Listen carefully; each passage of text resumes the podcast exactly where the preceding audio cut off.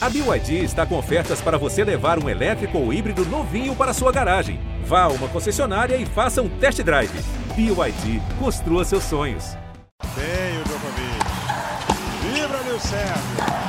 6 a 4 ele tem dois match points. Federer tem três match points. Mais um match point para Rafael Nadal. Serena Williams tem o duplo match point. Bem-vindos a mais um Match Point, amigo amante do tênis que toda semana participa conosco. Estamos iniciando mais uma edição, a edição de número 63 do nosso podcast do tênis. E destacando no, no programa de hoje né, a vitória, a conquista do primeiro Masters 1000 na carreira do grego Stefanos Tsitsipas. É, o Masters 1000 de Monte Carlo, o, o Masters 1000 que abre a temporada de Saibro e torneios preparatórios para o Aberto da França, Roland Garros, que tem esse ano de novo a transmissão do Sport TV. Estaremos juntos acompanhando duas semanas é, do Grande Slam do Saibro para você, que é amante do tênis aqui. Além do Tsitsipas, a gente vai falar da campanha de Rafael Nadal e de Novak Djokovic no torneio. Não foram bem e o título acabou indo para o grego é, a gente vai destacar também hoje é, é, o calendário do Roger Federer, que foi alterado, já avisando também o Aberto da França, e a participação do Brasil na Billie Jean King Tennis Cup. Né? O Brasil fez bonito aí, jogou de igual para igual com o time polonês. Vamos começar falando de Monte Carlo, e eu chamo para a nossa conversa no dia de hoje Narc Rodrigues e Ricardo Bernardes, começando hoje com o Narc, né? começando pelos mais velhos hoje, o, o, o Ricardo. Narc Rodrigues, o que, que, você achou da conquista de Stefano Tsitsipas, o primeiro Masters 1000 da carreira dele, justamente no Saibro de Monte Carlo? Abraço, Eusébio, abraço, Ricardo. Olha, eu achei que o Grego fez um, um torneio espetacular. É bom lembrar que já tinha algum tempo que Monte Carlo não tinha as condições tão diferentes, né, tão estranhas como esse ano. Muito frio, chuva, muita umidade né? Jogaram no famoso red clay, né? Como eles, como os americanos gostam de chamar, saibro vermelho, que a quadra estava bem pesada mesmo. E o grego foi muito bem. Tivemos grandes jogos, né? O Rublev pressionando, né? Batendo muito forte, a zebra, Daniel Evans, tudo, mas o Tsitsipas jogou muito bem. Bola funda, conseguiu jogar num saibro pesado de maneira agressiva.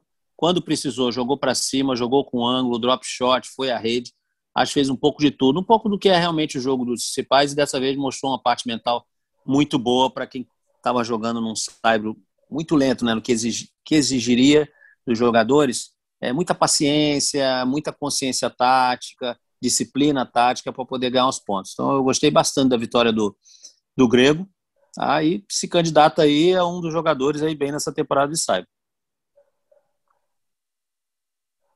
Olha, eu vou falar que o Narc roubou meu comentário, viu?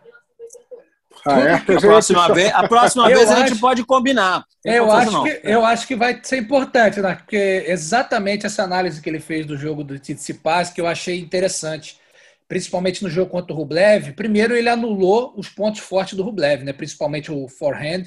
Ele conseguiu se defender muito bem nos momentos que foi pressionado e muito com o que o Narc disse, que era o que eu ia também falar ele, quando precisou entrar embaixo da bola, jogar ela um pouquinho mais alta, com mais peso no fundo, ele fez. Quando ele precisou dar slice, ele fez. A movimentação de fundo de quadra do Tsitsipas, sempre cortando o caminho, muito inteligente, foi muito interessante, é, analisando especificamente o, o, o, jogo da final. É, acho que o backhand dele estava on, como estão gostando de dizer hoje em dia. Impressionante como ele conseguiu fazer de tudo com backhand na final. É, ele dava paralelo, ele jogava bola com spin, ele entrava mais por cima da bola, dando ela reta quando precisava acelerar o jogo. É, foi uma, um, um, belo cartão de visitas, né? Cartão de visitas não, né? Mas foi um, uma bela amostra de todo o potencial que ele tem.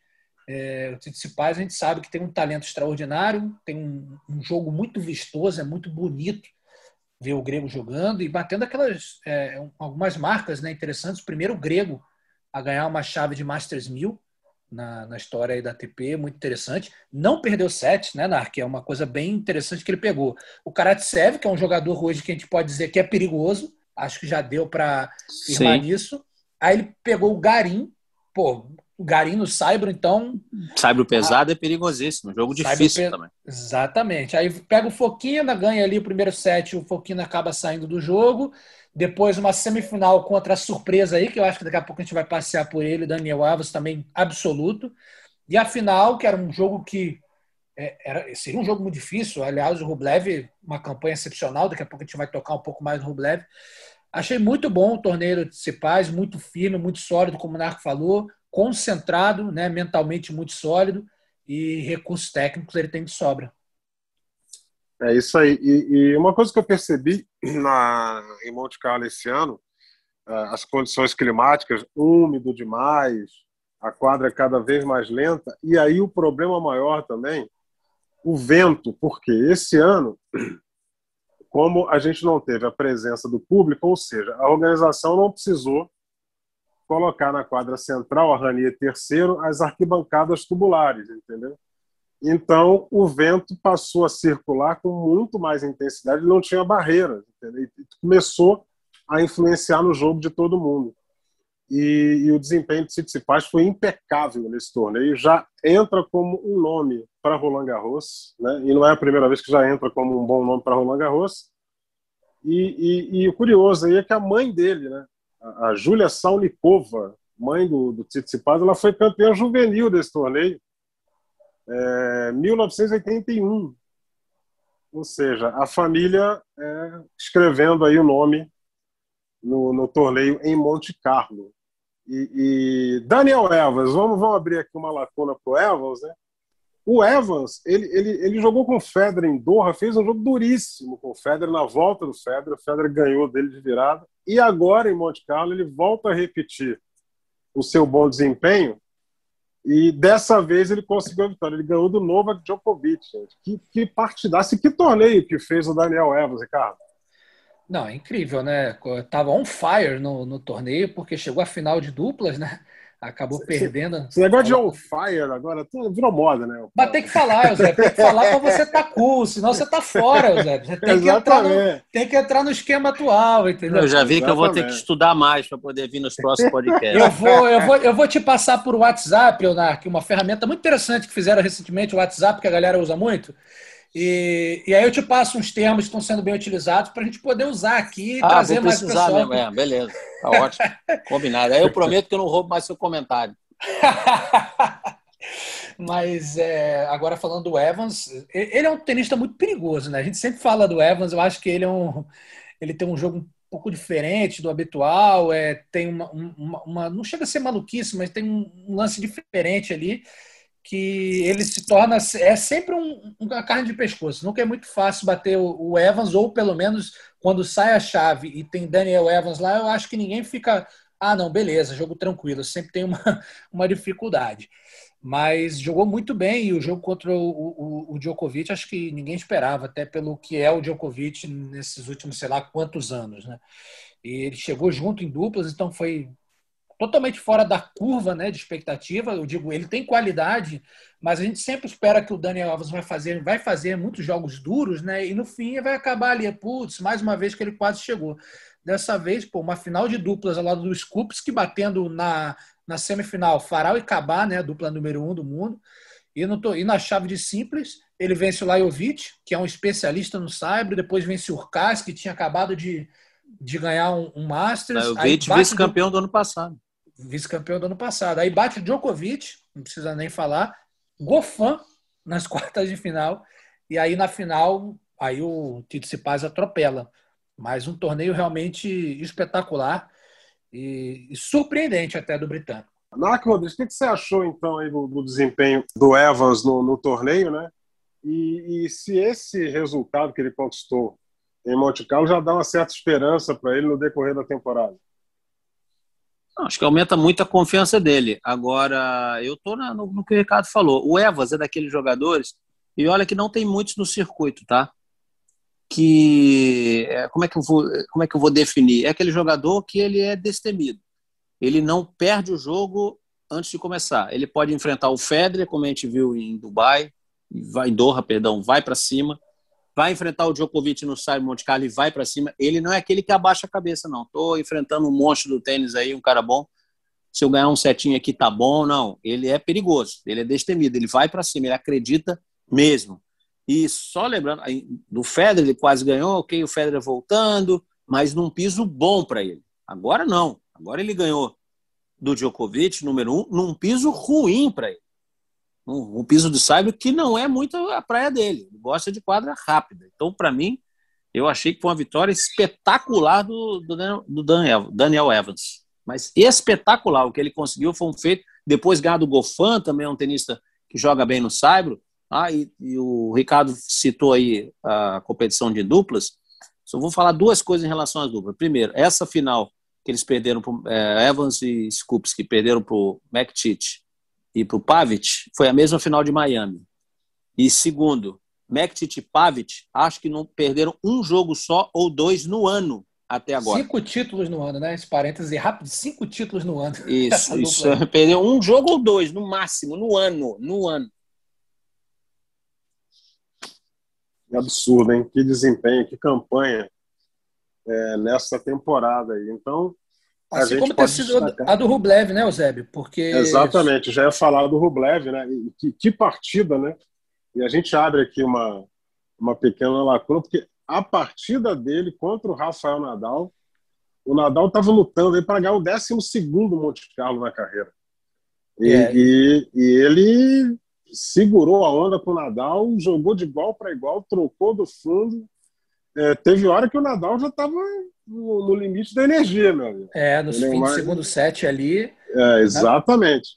O Nadal estava dando tudo e mais um pouco para tentar ficar no jogo. É, foi muito esforço para ganhar o segundo set. Né? Foi muito esforço, como é, bem observado pelo Narc. Na verdade, o Nadal não teve confortável em momento nenhum no jogo, né, Narc? O tempo todo em apuros, o tempo todo lutando para estar na partida, o Rublev solto, com uma energia impressionante. É, é, sem dúvida, o, apesar de ter, ter feito jogos interessantes é, acho que não tem como não destacar esse jogo. Né? Ele fez um, tinha feito um jogo com o Batista Guti, também muito bom, e mais um jogo duro, muito parelho. Aí vai com o Nadal, mantém a energia lá em cima, consegue uma excelente vitória. Realmente foi um, um, um, dois duelos ali que testaram muito o Rublev e mostraram que ele tem potencial. Eu vou deixar o Narco comentar e depois eu vou passar alguns números interessantes para a gente ver um pouco do momento que vive o Andrei Rublev. E eu acho que essas duas vitórias da forma como aconteceram, principalmente a do Rafael Nadal, como o Narco falou. É, o Rafael Nadal, a gente, quando fala Rafael Nadal e Cyber, a gente já não precisa nem entrar muito em detalhe, que vai ser chovendo molhado. Mas é, a forma como foi, né? Ah, foi 2 a 1 um o jogo, sim. Primeiro set, Rublev fez 6-2. Segundo set, Rublev estava na frente. Nadal luta, luta, luta, luta. Consegue o segundo set, Rublev de novo faz é, impecável, numa energia muito forte, é, não dando chance assim de termos. O Nadal não teve muitas oportunidades durante o jogo, né, de maneira geral. O Rublev foi sempre dominante, né, Nark? Eu acho que o, o, grande feito do Rublev, é claro, além do resultado, foi que ele conseguiu ganhar do Nadal na, da maneira menos indicada possível, que é do fundo da quadra, metendo a mão na bola. Mas metendo. A gente não viu o Rublev angular tanto assim, a gente não viu o Rublev dar tanta curta, não viu buscar tanto a rede. Ele ganhou metendo a mão na bola no saibro pesado no Nadal. E olha, o Nadal ainda tentou, Ricardo, nessa recuperação do segundo set, ali terceiro set, dar algumas curtinhas e, na maioria das vezes que conseguiu dar a curtinha, ele ganhou até o ponto.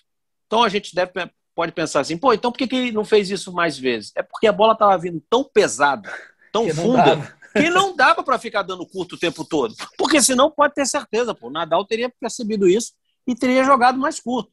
Mas não dava. Ele conseguiu ganhar na pancada aí. Você citou aí o Roberto Bautista Guto, também excepcional jogador, mas é um jogador como o Rublev, bate retinho ali na altura da cintura. Então ficou um jogo, os dois que não eram jogando reto, numa situação que o ideal seria jogar com mais ângulo, né, puxar um pouquinho mais para o lado, uma cruzadinha, alguma coisa assim, porque o jogo estava muito pesado. Então ali ficou elas por elas. Agora, contra o Nadal, não. Contra o Nadal, ele pegou um jogador canhoto, é o Nadal, se defende, joga para cima, joga para o lado, bate não forte, falta tem a tática, curta, né? Tem, exatamente, tem todos os todos, tudo que você precisar aí para jogar num saibro, principalmente lento, o Nadal tem. E ele ganhou dando pancada na bola. A gente, ah, mas o Federer já. Sim, o Federer já ganhou do Nadal, mas o Federer dá curta, vai à rede, varia a, a velocidade da bola O Rublev não fez pouco fez isso. Ele ganhou na pancada. Isso é que mais impressiona. É verdade. Ele ganhou só na pancada dele. Ele empurrou o Nadal, acuou o Nadal lá atrás e olha, estava difícil mesmo. É que o Nadal é um fenômeno. Buscou, da onde, tirou forças da onde tinha ali, não poderia para levar o jogo para o terceiro, mas não aguentou o peso da bola. Não aguentou. O Rublev naquele dia estava batendo muito na bola. Ele ganhou assim do Nadal. E forte mentalmente também, né, Nark? Porque quantas vezes nós vimos o Nadal em dificuldade, o tenista, digamos assim, amassando o Nadal, criando muita dificuldade para o Nadal. O Nadal vai se segurando, se segurando, pum, consegue empatar o jogo e aí no terceiro set ele vem que nem um trator, porque ele ganha força, o adversário dá aquela baixadinha, tipo, putz, perdi um set, perdi uma chance, agora tem que remar de novo e nessa o Nadal leva o jogo embora. Dessa vez não, o Rublev estava tão à vontade da maneira que ele estava jogando, a pancadaria, a bola entrando tudo acontecendo para ele, que ele se manteve firme, mesmo tendo perdido um segundo set, onde ele tinha todas as chances de se manter na frente. Né? Então, acho que isso foi muito interessante também ver essa parte Sim. mental do Rublev. E aí, só para dar as informações já de uma vez, coisas interessantes, o Rublev é o tenista que mais venceu jogos de ATP em 2021. Ele tem 24 vitórias e 22 do Tsitsipas. Se você fizer esse recorte em 2020 2021, Rublev continua sendo o jogador com mais vitórias em ATP e com uma vantagem grande. Ele venceu 65 Tsitsipas e Djokovic 51. Ou seja, você vê que o Rublev, tudo bem, o Rublev não está ganhando mais 3 mil, nunca venceu na vida, mas está ganhando 500 atrás de 500. Ou seja, ele está jogando e está vencendo, está muito confiante. E aí, se você traz para 2019 para cá, ele é o quarto, atrás do Djokovic, atrás do Tsitsipas, atrás do Medvedev e um, uma vitória menos já vem o Rublev. Ou seja, é um tenista que a gente está vendo que está chegando, se consolidou no top 10, mas você vê aquela construção na arca que você fala tanto, como desde 2019 ele Sim, já vem, aparecendo com regularidade. Sim, vem jogando bem, vem conquistando seu espaço aos poucos, né? E ele quando classificou em 2020, né, para o finals, e ele acabou entrando lá, eu até a gente fez uma brincadeira por nas nossas nossos palpites, eu até disse que ele poderia ser surpresa. Ele perdeu as três partidas, mas ele deu uma entrevista dizendo: "O que eu preciso, estou jogando bem, só que eu preciso enfrentar mais vezes esses grandes jogadores para melhorar meu tênis. Preciso enfrentá-los mais vezes, jogar contra eles mais vezes. E lembrando, contra o Tsitsipas, essa foi a quarta derrota, mas ele tem três vitórias. Tá? Contra o Medvedev já jogou umas vezes, acho que ele também perde no retrocesso contra o Medvedev. No Nadal nunca tinha vencido, né, Djokovic, então o Federer já venceu, então ele precisa realmente começar a jogar contra esses grandes jogadores para aí sim consolidar, eh, melhorar ainda mais o ranking dele. Basta ver que nos ATP 500, por exemplo, que acabam se inscrevendo um, no máximo dois desses grandes jogadores, ele tem uma campanha excelente, um aproveitamento excelente numa, nos ATP 500. Agora precisa nos torneios maiores, onde todos esses jogadores estão presentes. Né? E só uma rápido parênteses aí, uma pena, com tudo isso que aconteceu, o Medvedev não ter podido participar porque testou positivo. Né?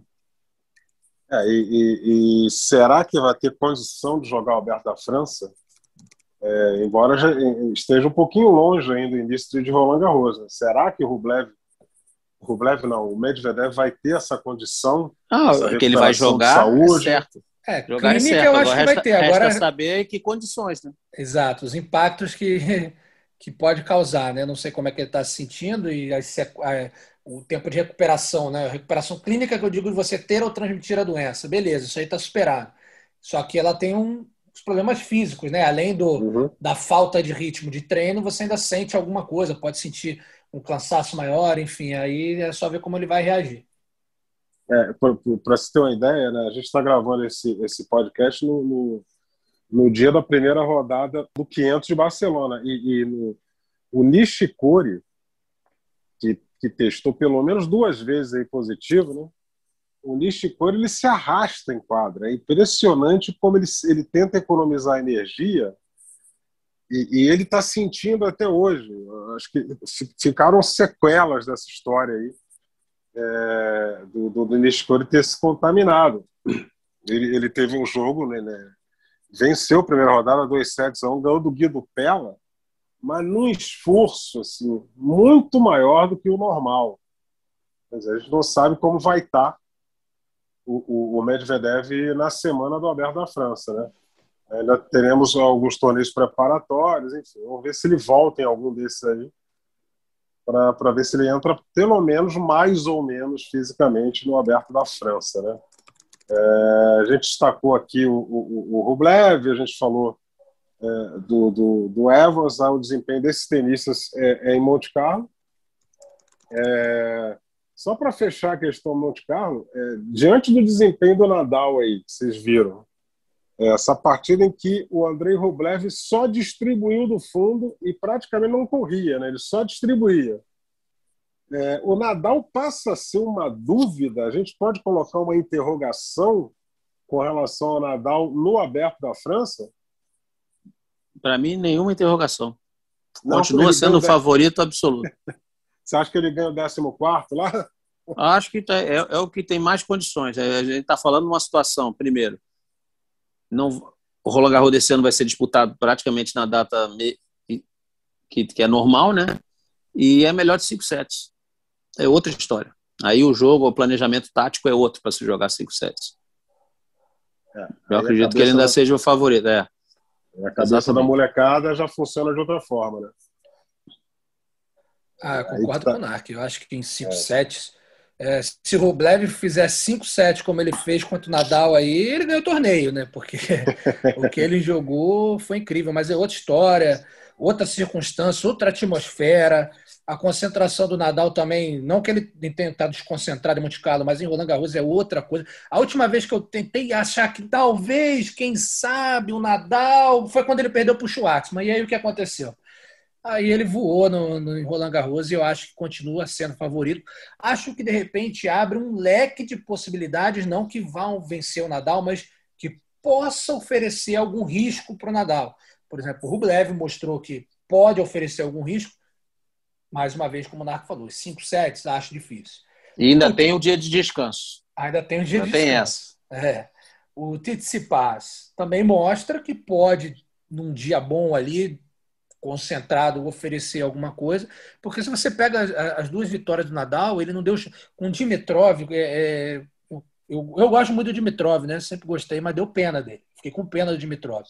Depois até o Nadal falou que o Dimitrov fez uma partida muito ruim e colaborou, mas assim é, é avassalador, como tinha sido com o Del Bones. Aí ele pega o Rublev e a coisa muda de figura. Mas é, oferecer risco de tirar favoritismo do Nadal ou diminuir o favoritismo por conta dessa derrota, é, eu não, não, não, entro nessa, não. É, talvez, né? Você citou as duas partidas iniciais do, do Nadal, talvez tenha faltado, faltado até um pouco mais de resistência né, nas duas primeiras rodadas para poder, de repente, não jogou quase nada. Sentiu né? o torneio, um né? parado. E aí, de repente, entrar com o Rublev, o cara parece que nem um doido batendo tudo ali, foi aquele, aquele baque, né? Se talvez o Nadal tivesse pego um, o Dimitrov, talvez tivesse feito um jogo um pouco mais duro, colocaria ele em ritmo do jogo, né?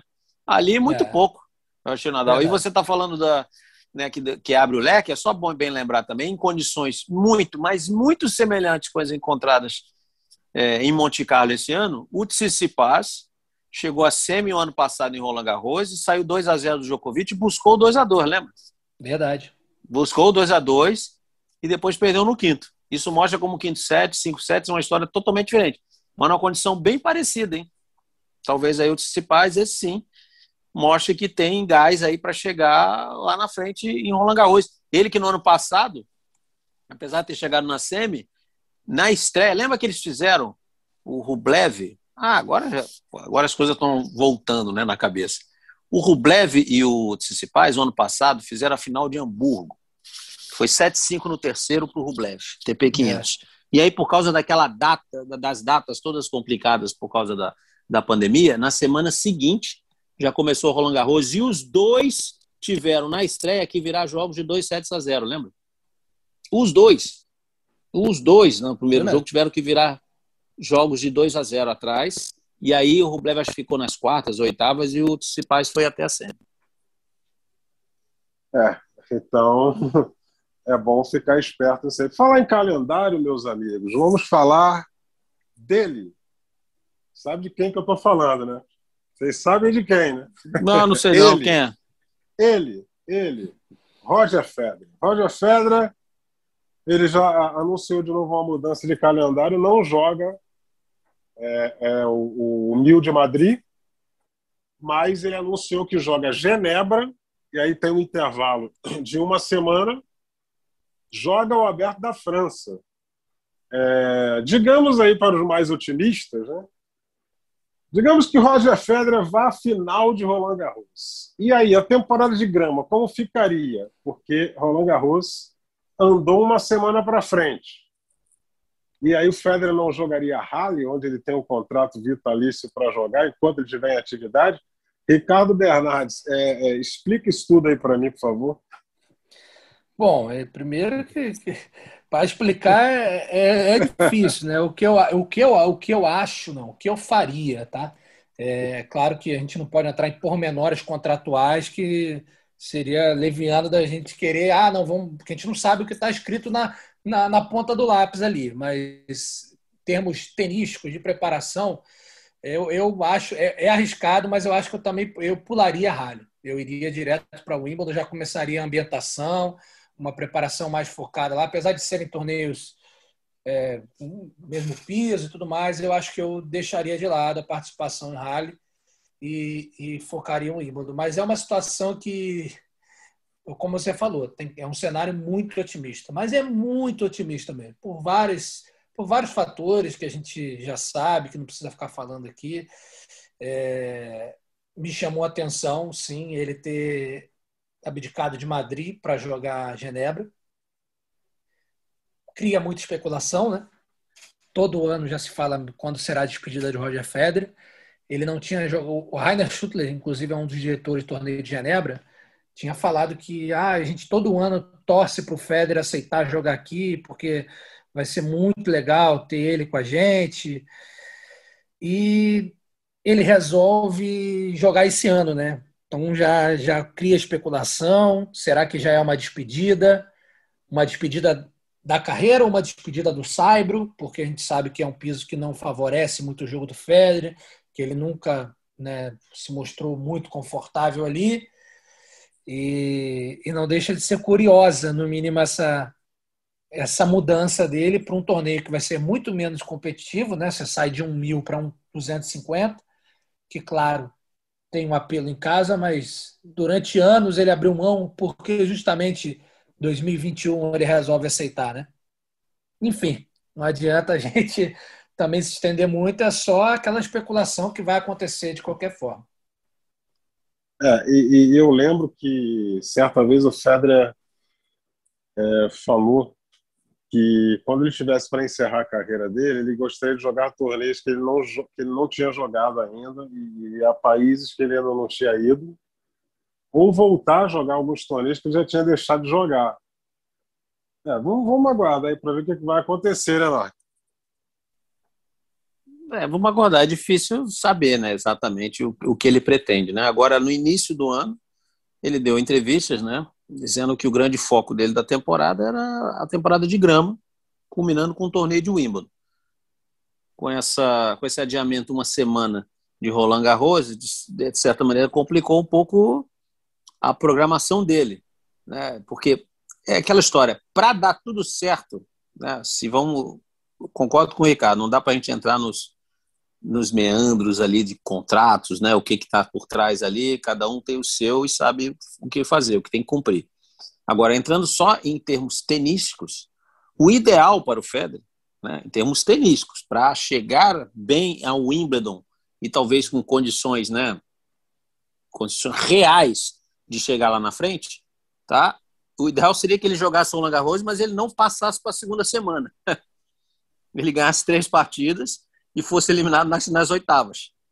Que aí ele ganharia aquela semana de Roland Garros para poder já viajar, poderia jogar o torneio de rally, cumprir o contrato dele e poder treinar. Rally é um torneio grande, muita gente vai a rally. O Federer ganhou várias vezes, mas sempre com jogos, alguns jogos bem duros. Já perdeu até em final para o Chorit, em final. É um torneio grande de grama. E aí teria outra semana assim de descanso, vai para Londres e joga o Wimbledon. Esse seria o ideal, mas como falar para um tenista, ó, perde, não vai perder, porque é isso, nem pensar, né, perder de propósito.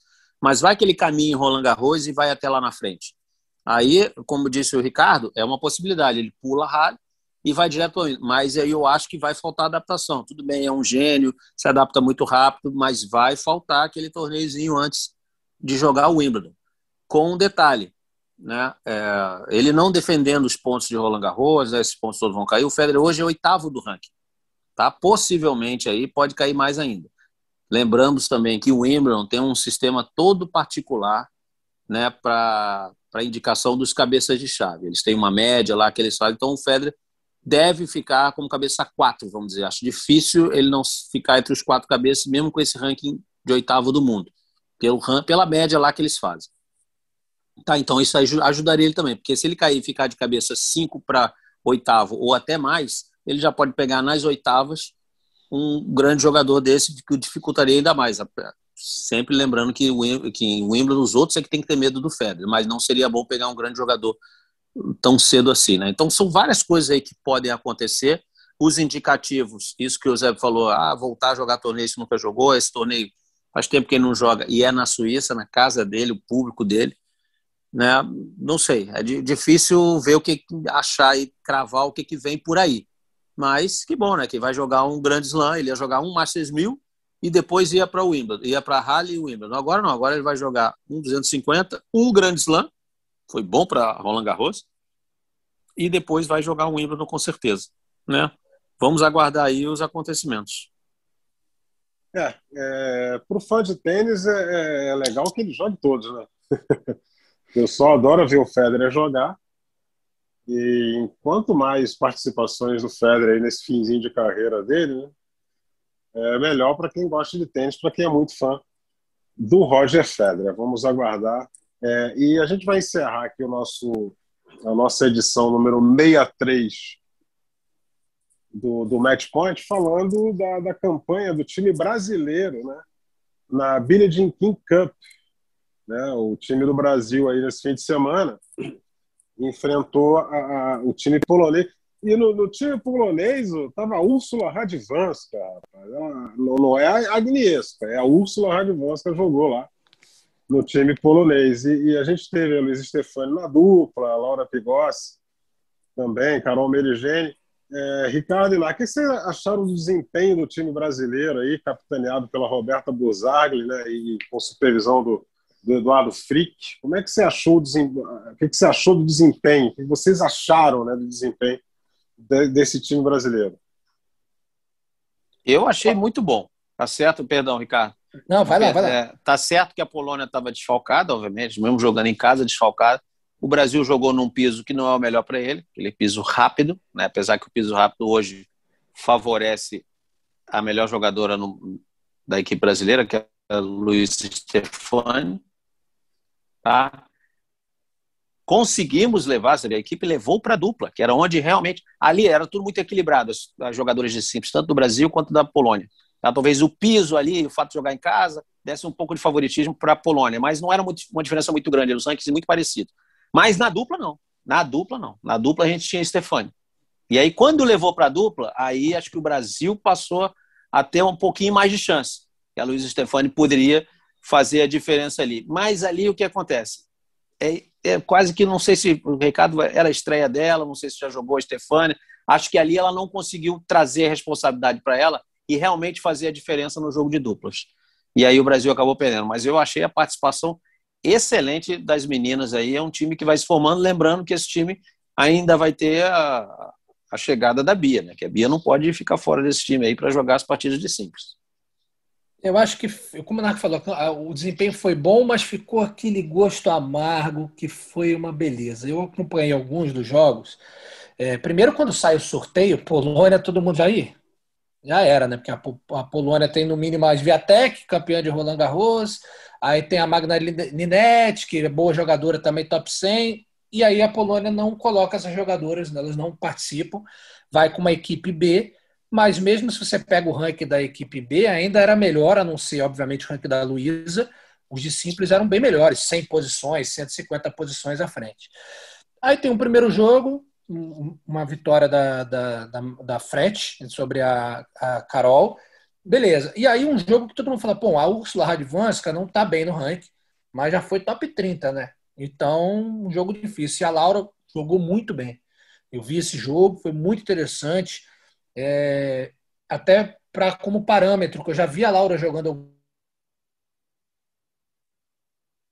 algumas vezes e deu para ver uma notória evolução. Eu acho que todas essas tenistas do Brasil, exceto a Bia, elas têm uma característica, ela tem a característica física parecida, que é a Carol, a Laura e até a Gabriela, a Gabriela Sé. E elas são tenistas mais baixas, né? muita dificuldade no saque, apostando muito na movimentação e, e com pouca até potência. A Laura mostrou um pouquinho a mais de potência que as outras jogadoras e uma luta, uma resiliência impressionante conseguiu. Aí abre o jogo, abre o segundo dia com a, a terceira partida, né, na verdade, com a, com a Polônia fazendo 2 a 1 um no jogo que a Laura teve muita chance de ganhar e, e acabou derrotada no tie-break do terceiro. E aí todo mundo falou, bom, agora então a, provavelmente a número um da Polônia vai matar o confronto e a Carol jogou demais, empatou. E aí quando vai para a dupla, tu fala, pô, agora a gente tem a dupla a duplista 25 do mundo, né? Não tem como dar errado. Primeiro set vem 6-1 Brasil. Ah, agora já era. Infelizmente não foi. Tomamos a virada, né? A, a Luísa não jogou tão bem. Acho que conta isso que o Nark falou. Foi o primeiro jogo dela. Talvez tenha sentido a responsabilidade, sim. Tipo, pô, chegamos até aqui. Eu sou a duplista 25 do mundo. Eu estou fazendo grandes torneios, estou ganhando título. E a coisa não aconteceu da maneira como, como queria, né? Ficou uma gama de decepção no fim, mas sem dúvida foi um, um, um confronto muito. Que, que deu até um alento para a gente, para mostrar, e principalmente para as meninas ali, para a Laura e para a Carol que o caminho tá, é esse, o caminho a ser seguido é esse, não é fácil, é, tem muito a galgar ainda, mas está tá num, num, caminho interessante, pode ser que venham coisas boas aí, e ainda vamos ganhar mais à frente o reforço da Bia, que estava jogando um torneio em Portugal, né, ganhou o convite depois do título na, na Argentina, e já assumiu essa semana, que a gente está gravando essa edição, ela já reassume o posto de número um do Brasil. Que legal, que legal aí o desempenho do time brasileiro nessa competição, é, é que dá uma certa esperança aí para o futuro do nosso tênis feminino e em resultados cada vez melhores aí da Luísa, é, da Carol, da Laura, as meninas aí que são comandadas pela Roberta Buzaga, que já tem aí um nome consolidado, estabelecido no mundo do tênis. São anos e anos de serviços aí prestados. É, meus amigos, é, vamos embora, estamos aí encerrando a nossa edição de número 63. Considerações finais, Ricardo Bernardes e Narco Rodrigues. Vai lá, Narc. A consideração final é que vamos acompanhar. A gente só viu um pouquinho da temporada de Cyber, né? Começou agora. Ainda tem muita coisa para acontecer e vamos ver quem vai chegar bem em Roland Garros, né? Óbvio que alguns resultados aí podem surpreender. Um torneio às vezes uns torneios são mais fortes que outros, mas todos os jogadores estão visando, a maioria pelo menos, visando chegar bem no Grand Slam francês. Não torcer para ninguém ser prejudicado com contusões ou possíveis testes positivos para gente, para que a gente tenha um Roland Garros aí fantástico aí para as próximas semanas. Vamos acompanhando os torneios aí, vamos ver quem vai chegar melhor. É, a Narc falou e eu vou dar um spoiler aqui. Outra, outra, o ah. termo da moda, hein, Narc? Você tá atento ao spoiler? Não, spoiler eu sei. Spoiler. Ah. O spoiler eu já sei também. Spoiler já Então tá bom. Então, é um termo interessante que está sendo muito usado. Eu já vou dar uma aqui. Semana que vem, entre os assuntos, semana que vem, na próxima edição, né, de número 64, vamos falar de uma entrevista que está repercutindo muito hoje do Dominic Thiem. A gente vai esmiuçar um pouco da entrevista dele e ver reflexos para ele, o que outros tenistas podem ter passado por circunstâncias parecidas. Tá bombando aí. Bombando também, muito usado, um narrador amigo nosso usa muito. Opa! E... aquele, aquele narrador amigo nosso, no, no ah, peito, na grama. No peito, na grama. No peito, na grama. Tá legal demais, entendeu? Então nós tá vamos demais. repercutir um pouco dessa entrevista, além de outros assuntos que ocorrem aí durante a semana. Um abraço a todos. É, antes da, da, de encerrar aqui, a título de informação para você, essa, Ricardo Bernardi. O nosso glorioso Benoit Pé, ah, sétimo é? torneio seguido, eliminado na primeira rodada, perdeu hoje em Barcelona, hoje, no dia que nós estamos gravando o nosso match point, perdeu para o italiano Federico Gaio. Você lembra dele, Narcones? O Federico Gaio. Lembro, lembro jogando é. Qualify no Rio Open. Isso, ganhou do Benoit Perra. vai ver então, que o Benoit Paire já está com passagem comprada, já está com cartão ah, de barca, né? Que ele gosta sempre e... de estar em lugares diferentes. Isso significa o quê? Las Ramblas ficarão pequenas hoje à noite. Exatamente. Exatamente. Bem, vamos encerrando por aqui o nosso Match Point número 63. Você pode consultar todos os nossos programas, é ge.globo barra matchpoint e notícias do tênis, ge.globo barra tênis. É só consultar e ficar aí bem esperto e bem inteirado de tudo que está acontecendo no mundo do tênis. Um forte abraço e até a próxima semana. Combinação de saque e voleio para fechar o jogo em 2 sets a 0.